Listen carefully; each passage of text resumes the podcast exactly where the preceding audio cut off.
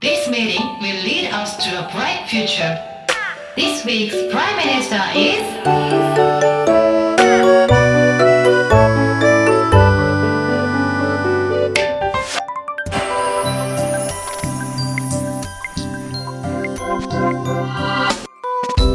僕らの未来会議この番組はマゼルプロジェクトなぎ辻整骨院の協力でお届けいたしますどうもこんにちは京都三条ラジオカフェからお届けする僕らの未来会議この番組は様々な業界の中で課題を抱える方や社会課題の解決に向け活動をされている方をお招きして現役高校生が20年後の総理大臣として解決策となる法案の制定を目指す番組です。申し遅れました私、20年後の内閣総理大臣補佐官を務めさせていただきます、マセルプロジェクトのハヤトポルナレフです。そして、今週の総理大臣の方はこちらの方。あ、マー君です。よろしくお願いします。はい。さらに、今週の副総理大臣の方はこちらの方です。アートです。よろしくお願いします。はい、よろしくお願いいたします。今日実はあの、アートはこのラジオ初参加ですけど、埼玉からなんですよね。はい。これ実はあの、 Zoom で収録しているので、全国どこからでも参加できるということで、今日はぜひあの、よろしくお願いいたします。お願いします。はい。ではこの3人で様々な社会課題に対する法案を作っていこうと思うんですけども、今週は5期にわたり京都市会議員を務められ、現在は大正大学の地域構想研究所客員教授として教鞭をとっておられる村山翔英さんをお招きして、若者が流出してしまう地方の問題についてお伺いしたいと思っております。それでは村山さんよろしくお願いいたします。よろしくお願いします。はい。あの村山さんは今年のね京都市長選にも出馬されていらっしゃいましたが京都党の立ち上げなんかもされていてかなりこの地方政治にはすごく精通されていらっしゃる方だと思うんですけどもこのあの若者が地方からどんどん流出してしまうというところの問題について今日はお伺いしたいと思うんですけどもこれはどのような問題があるとお考えでしょうか？いや、まあ、あの今人口減少っていうのがだいぶ社会的に認知されて、これからどんどんあの若い人が減ってって日本人が減っていくよっていうことは皆さん認知されてると思うんですけども、はい、自然減っていういわゆる人間がそもそも減っていくっていう問題と、うん、実は地方はもう一つ出ていくっていう問題の二重苦を今味わってる状態で、うん。これがまあどんどんどんどん進んでいく中で、えどんどん地方しんどくなってくると。で、東京の方がですね、子供生まれる数も少ないんですよね。うん地方の方が子供たくさん生まれるんですよ。なるほどだから子供がたくさん生まれる地域から子供が生まれない地域に人がどんどん移住していってしまうと。うんうんそしたらさらに子供が生まれなくなっていって、さらに人口減少が進むと。でうん、地方はおじいちゃんおばあちゃんばっかりになって、町が立ち行かなくなる。なんていうことが、今、日本の抱える非常に大きな問題になってまして、うん。京都もそうですし、まあ日本中、まあ地方みんな例外じゃない状況に陥っている。ということで、これなんとか、あの、お二人の力で解決してもらえないかなと。ななるほど。ことで、えーお話を聞いていきたいなと思って、今日ははいお邪魔しますありがとうございます。ちなみにこの問題についてこの総理副総理は何か聞いたことありますか？この問題は、まあ、かなり本当に村山さんのおっしゃるようにポピュラーな問題になってきててで、うん。あの地方創生で結構最近話題になったりとかもしてると思うんですけど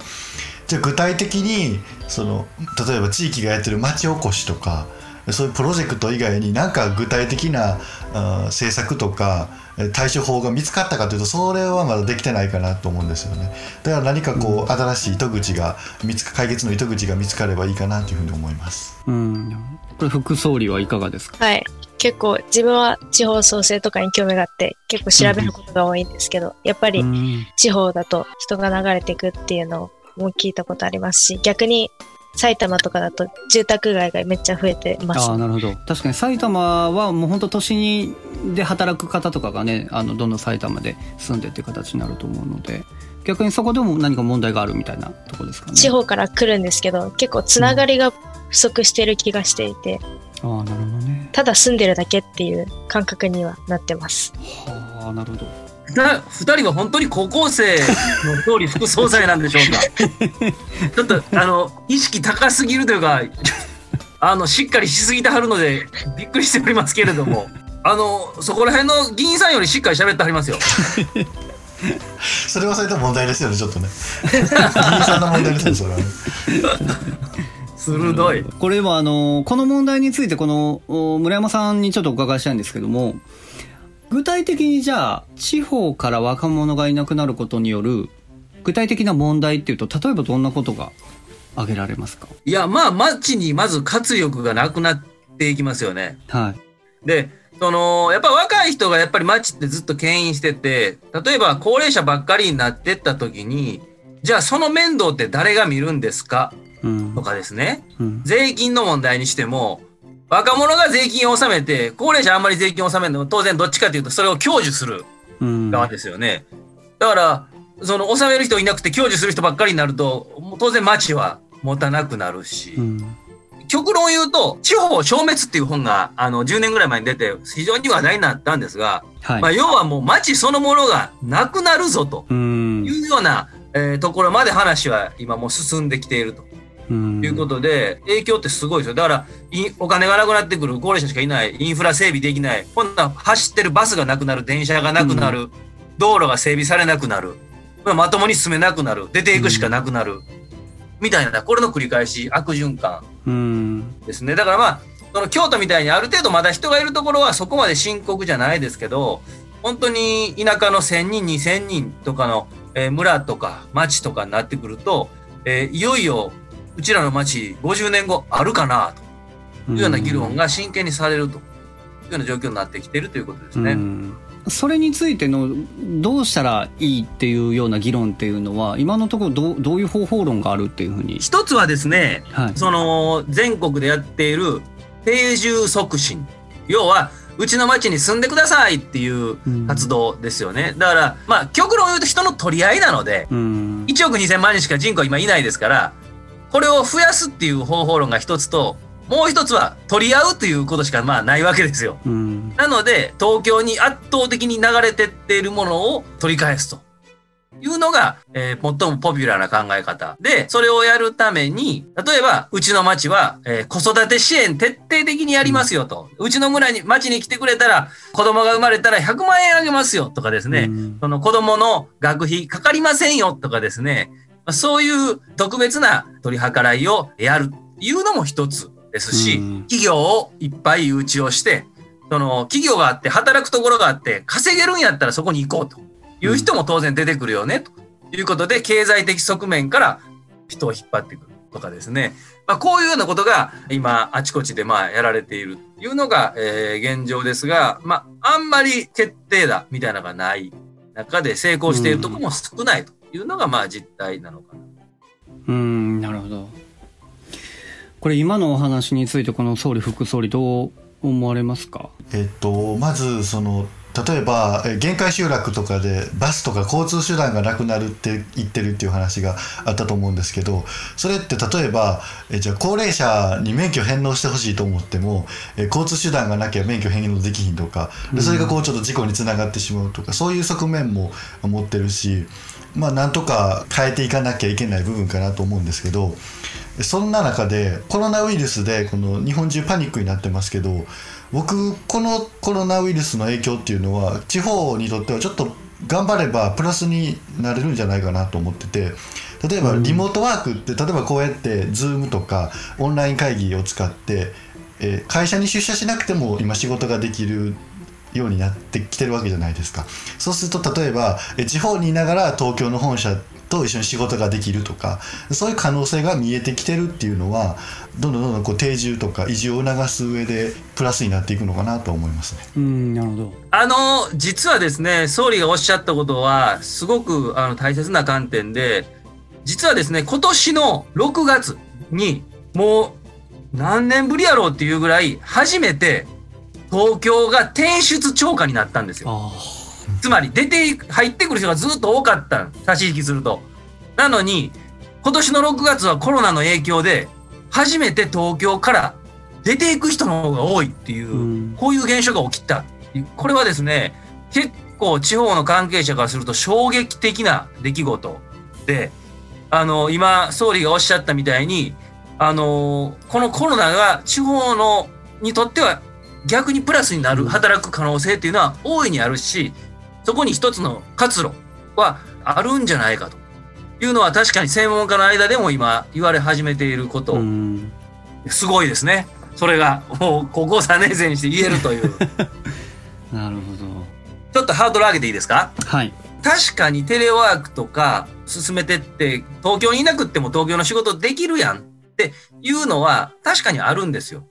で、それ10年ぐらい前にも実は言われたことで、そのネットが進化していってメールとかで全部やり取りできたら会わなくてもええやんっ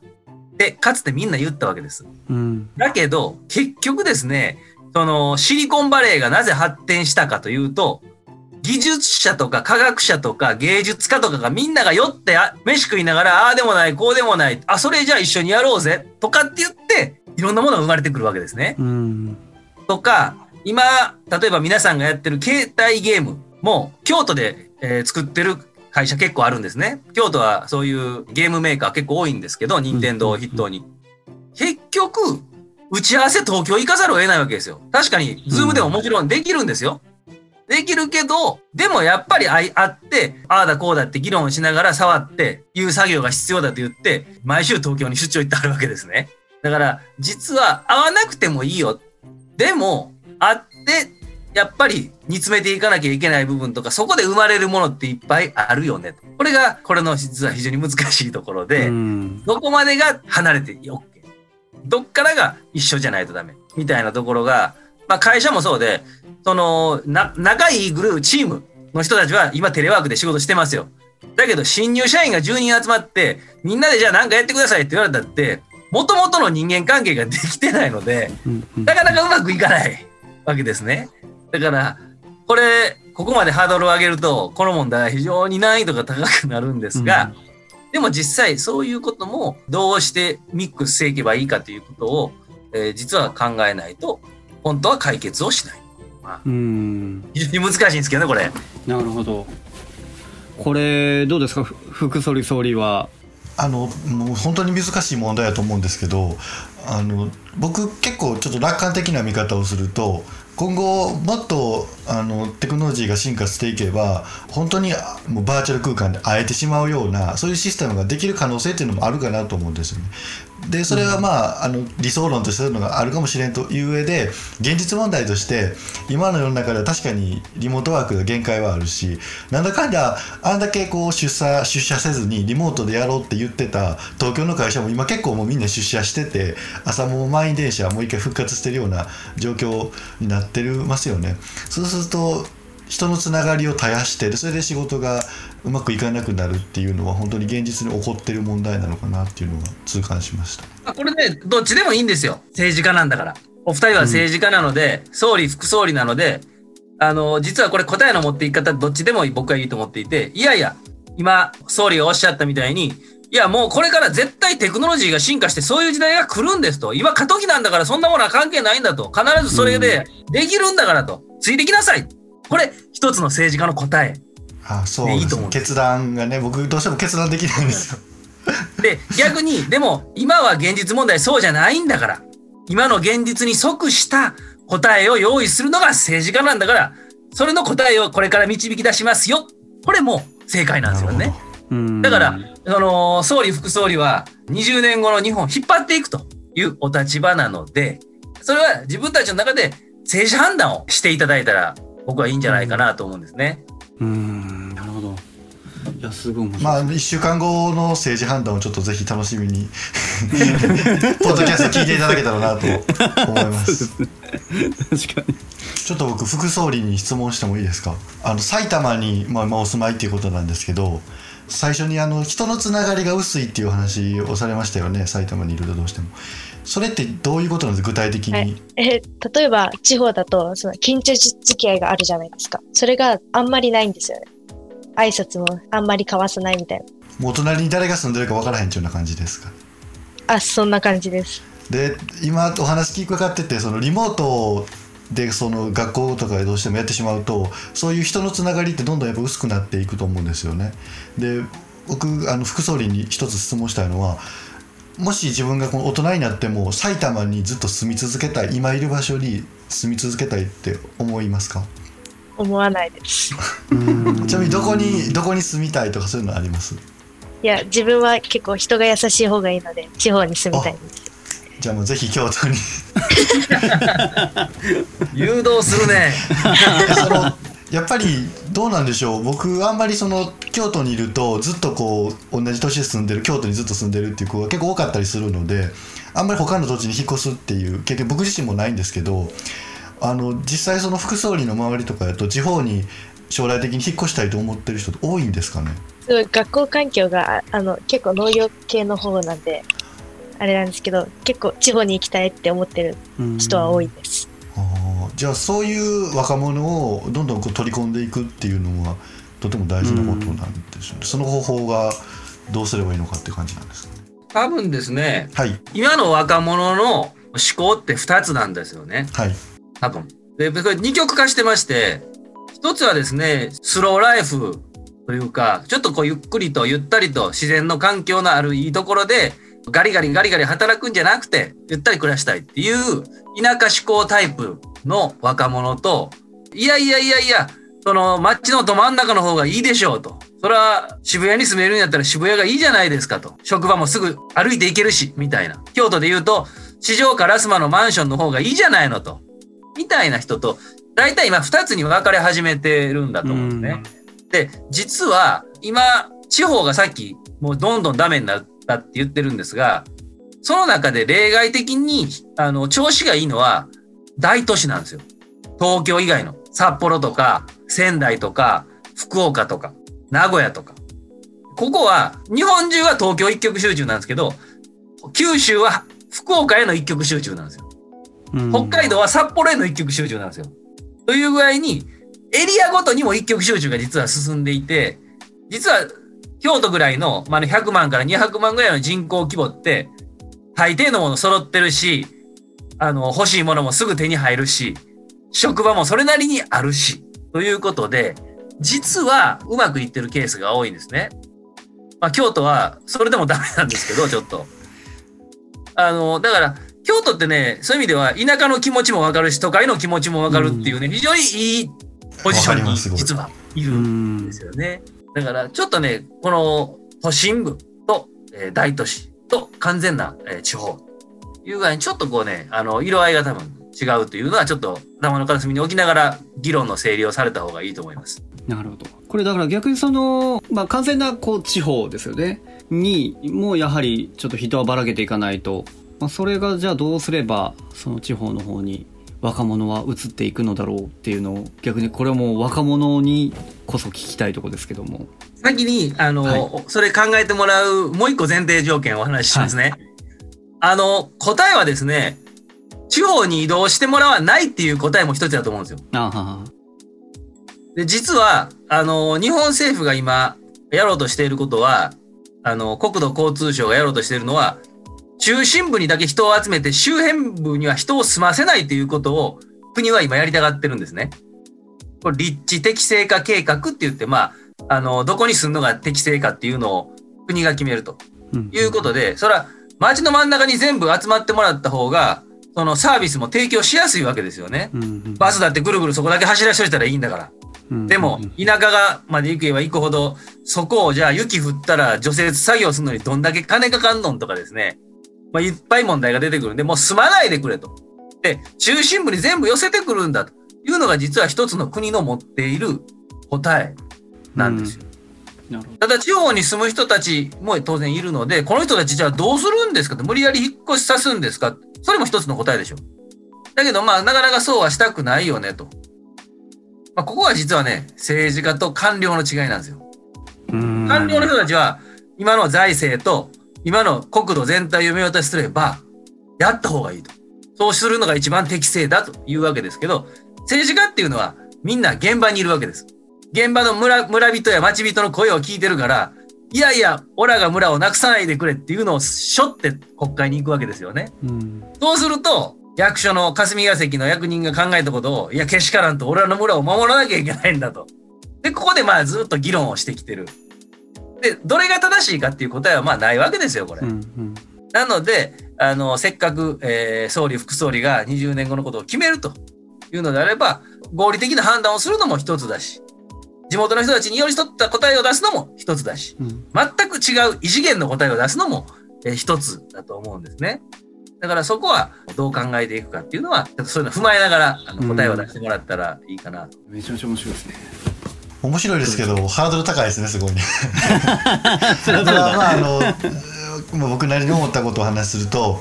えー僕は地方っていうのはもう絶対なくしちゃあかんと思ってるんですね。でなんでかっていうと日本、まあ、広いですけども、えーその地域地域にやっぱりいろんな例えば神社仏閣があったりいろんなお祭りがあったりでそこで文化が生まれてるわけですよね。で僕そのに文化の多様さっていうのはあの日本の一つ誇るべきところかなと思うんですね。あの各地方山一つ越えれば全然例えば言葉が違ってるとかもう方言なんていうのはその最たるものですけどでそういうのを文化のその多様性を維持するっていうのはその国の文化的な側面から言って本当に大事なものだしそういうものはあの尊重していく必要があると思うんですね。でそのためにやっぱりもっと経済的な側面っていうかもっと人が集まっていくような対策を取るっていうのも絶対必要だし地域で立地的成果計画ですか僕そのあのネーミング自体は全くもう存じてなかったので。あの、議員でもみんな知らない人ばっかりですからうん大丈夫。それうんそれもっとあのアピールっていうか世に PR して知らしめてこういうものがあるんだっていうでどう思いますかっていうのはあの議論を投げかけた方がいいんじゃないかなっていうふうに思いますね。うん。副総理は何かありますかえーっと、もしこのまま地方が過疎化が進ん。で、何もなくなっていく、消えていくようになくなってくるのであれば、中心に集めるのは一つの手かなと思います。さっきのマー君さん。が言ってた通りに、文化は大事だと思うん。ですけど、文化を守るためにも中心に集まる必要があるのかなって思いました。まあ、文化を続けるためにも人が必要じゃないですか、やっぱり。うんそのまま消えていくよりかは、中心に集めて、そのいろんな人たちで一緒にやっていくっていう方が合理的だと思っています。なるほどと僕はその文化っていうのはどうしてもやっぱ気候とか風土とかそういうものにすごく密着してると思うしそこにずっと住んできた人の思いっていうのがやっぱあると思うんですよね。そういうのをやっぱ突然地方に持ち込んでじゃあ例えば周りのある村の祭りを全部一つの町でできるかっていうとそれは違うと思うしで例えばですね移住者でもそういう文化を支えていくってことは全然あると思うんですよ。例えば、まあ、今現にいろいろもう限界集落って言われてるようなところたくさんありますけどそういうところに僕の知り合いの人なんかは行ってでお祭り手伝ったりとかその文化を学んだりでそれをまた都会に持ち帰ってみんなに伝えたりとかそういう運動とか動きをしてる人って実際にいるわけで。でそういう人たちの思いもあるのでやっぱりその場所に根付いたものっていうのを大切にしていくっていうのは僕はすごく必要だと思います。うん村山先生のお話をちょっと聞きたいんですけど、いや、これね、お二人ともね、すごくポイントをつかんだご発言をされてるなと思って、すごいなと思って聞いてたんですけど、確かにカート副総理の言うように、文化が今維持できなくなってきてるのは事実なんですよね。人がいなくて。で、京都の、例えば祇園祭り、一つ取ってみてもそうなんですが、祇園祭りってもう、いわゆる、鉾町の人間ではできないんですよ。うんほとんどが。で、よそからいっぱいいろんな力を借りてやってるとか、その、鞍馬の、今年なくなりましたけど、火祭りとかも、基本は地元の人がいるけど、担ぎ手は町からやってきてくれないとできないわけですよ。だから、自力でその文化を守れるんですかと言われると、正直守れないお祭りの方が多くなってきているというのは、カートさんの言う通りなんですね。うんだから、それを寄せて、まとめて来てもらってとかっていう考え方は決して、あの、間違ってはなくて、それも一つの、その保存方法の一つだという気はします。うんただ、マー君総領言うように、やっぱりその地域その地域できちっと人が根付いて、えーやるのが、それはもちろんその方がいいに決まってる。ただ、えーそれができるんですかという問題は、えー実際今、現場の課題として残ってて。うんで、年々ですね、京都のお祭りし、まあ、街中のまあ、三大祭りとかは別ですけど、小さな小さな村の祭りとかっていうのは、年々確かに縮小されてってるんですね。どんどんどんどん規模が。で、逆に拡大してるやつもあるんですよ。もう一回この亡くなったお祭りを復活させようみたいなんで、うん。村の人たちが復活させたりとかっていううん。兆しも一方であるので、まあ、これもですね、あのー答えはないですよね。ただ、どこに落としどころを作っていくのかって、これが政治なので、あそうですね。のーだから難しいしうん、やりごたえのある仕事なんだろうというふうにはまあ思うんですが、まあ一番、あのー考えなきゃいけないのは、どういうふうに持っていくために、そのプロセスどう作るんですかということなので、お二人、今ちょっと違う立ち位置ですけど、どっちも多分正解で、じゃあそのためにはどうしていくんですか？ということを、えーもう少し煮詰めていくことが多分重要なんかなというふうにまあ聞いてて思いました。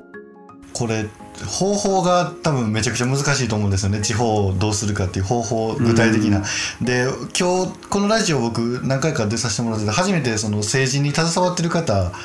本当にお会いしておしゃあの話するとやっぱ面白いなと思って。うん。やっぱ決断しなきゃいけないしその万人に、えーとってベストな政治ってやっぱないと思うんですよね。やっぱり多数の意見を聞いてでも少数の意見も当然聞くけども、えー自分なりにこう最終的には決定していかなきゃいけないっていうその政治の難しさっていうのを今痛感しました。今日。なんか副総理は今のところ思うことってあります？いや、あの、ストーリーが言ってた通りに、すごい難しい問題だなって思って、あとは、うん。その政治ってなると、そこにまた投票してくれる賛成とかがついてくるじゃないですか。うん。そうもし、まあこれが一番だと思ってても、その、次うん。当選とか選挙になった時には、もううん。違うっていう人の方が多かったら、まあ、これを続けるわけがいけないじゃないですか。うん。やっぱり難しいけど楽しいなって思いました。あの、本当にその通りで、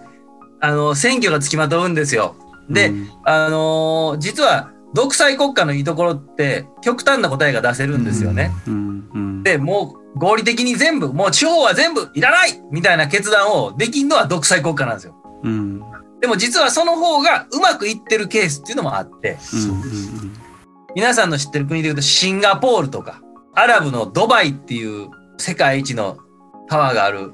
あの、オアシスなんですけど、こことかは独裁者が非常に優秀なので、非常にうまくいってたりするんですね。で、逆に独裁者が悪くなると、北朝鮮みたいになるわけですね。で、ちょっとその極端怖いよねって言って、まあ、あの、民主主義っていうことをやってる国がほとんどなわけですけど、